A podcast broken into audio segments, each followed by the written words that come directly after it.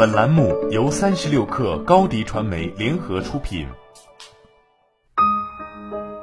本文来自微信公众号“瞎说职场”。很多人认为企业选择福利的原因是不纳税，这并不完全正确。企业所得税法实施条例第四十条规定，企业发生的职工福利费支出不超过工资薪金总额百分之十四的部分，准予扣除。大部分福利和薪资一样需要纳税。虽然这只是节省了一小块支出，但是苍蝇腿也是肉嘛。何况这种做法还响应了国家的号召。不仅如此，诸如班车、公司食堂等致力于改善工作环境的隐形福利，则可以列入公司运营成本。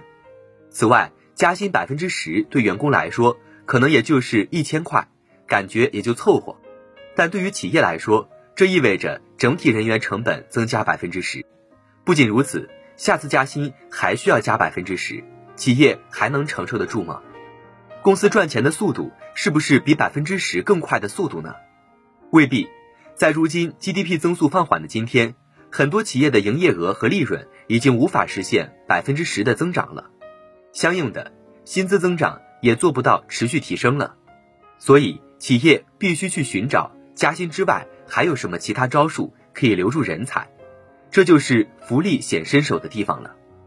在外企大型企业，人力资源很讲究对标，钱的竞争力太好复制了，但福利怎么对标呢？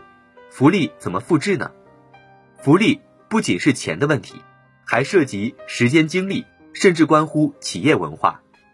说句题外话，企业在设计弹性福利方案时，最好拿掉能够直接兑现的项目，比如礼品卡或者预付费卡。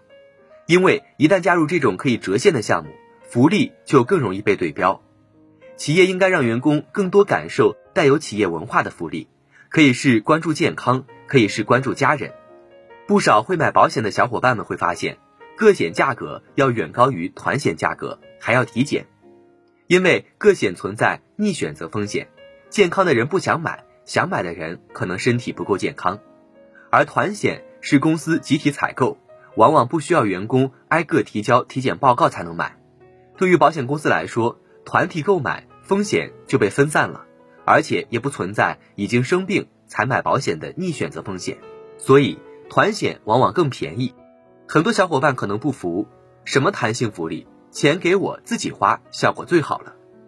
调研发现，真不是这样。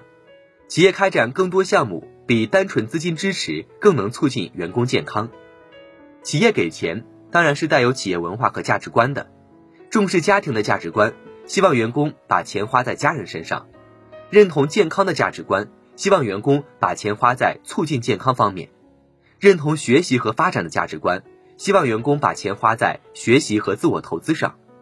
但光给钱没法控制，最好是一揽子活儿企业都包了，从项目选择到项目设计到项目落地，我都帮员工准备好了。